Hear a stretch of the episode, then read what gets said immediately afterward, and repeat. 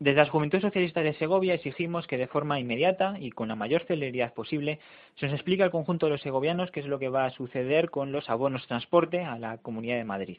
Desde hace ya casi dos años, desde mayo de 2012, la Comunidad Autónoma de Madrid está sustituyendo de forma progresiva los tradicionales cupones de banda magnética, los abonos mensuales, por unas nuevas tarjetas sin contacto que han venido a denominar tarjetas de transporte público. Estas tarjetas tienen una gran ventaja y es que en ellas se pueden recargar abonos de 30 días naturales en lugar de abonos de un mes natural. En la actualidad estamos obligados, por ejemplo, a comprar un abono cuya validez va del 1 de mayo al 31 de mayo.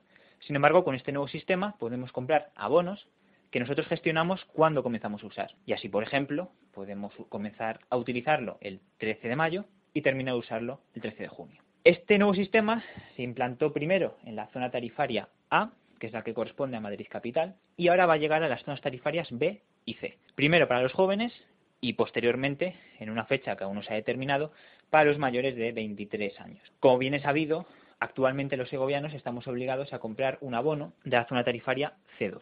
Desde el pasado 15 de marzo, muchos, muchos miles de jóvenes madrileños de la zona tarifaria C2 están pudiendo usar estas nuevas tarjetas, algo que no pueden hacer los usuarios segovianos. La Sepulvedana en un comunicado que emitió el pasado 18 de marzo, nos informó de que el Consorcio Regional de Transportes no les había facilitado la tecnología necesaria para poder operar con estas tarjetas, por lo que nosotros dimos por hecho que, aunque fuera con retraso, estas tarjetas sí que se utilizarían en Segovia.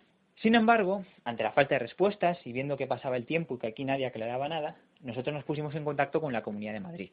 Y el pasado martes, el Servicio de Atención al Ciudadano nos contestaba diciendo que los segovianos, por el hecho de disponer de un abono combinado, no íbamos a poder ser usuarios de las nuevas tarjetas de transporte público.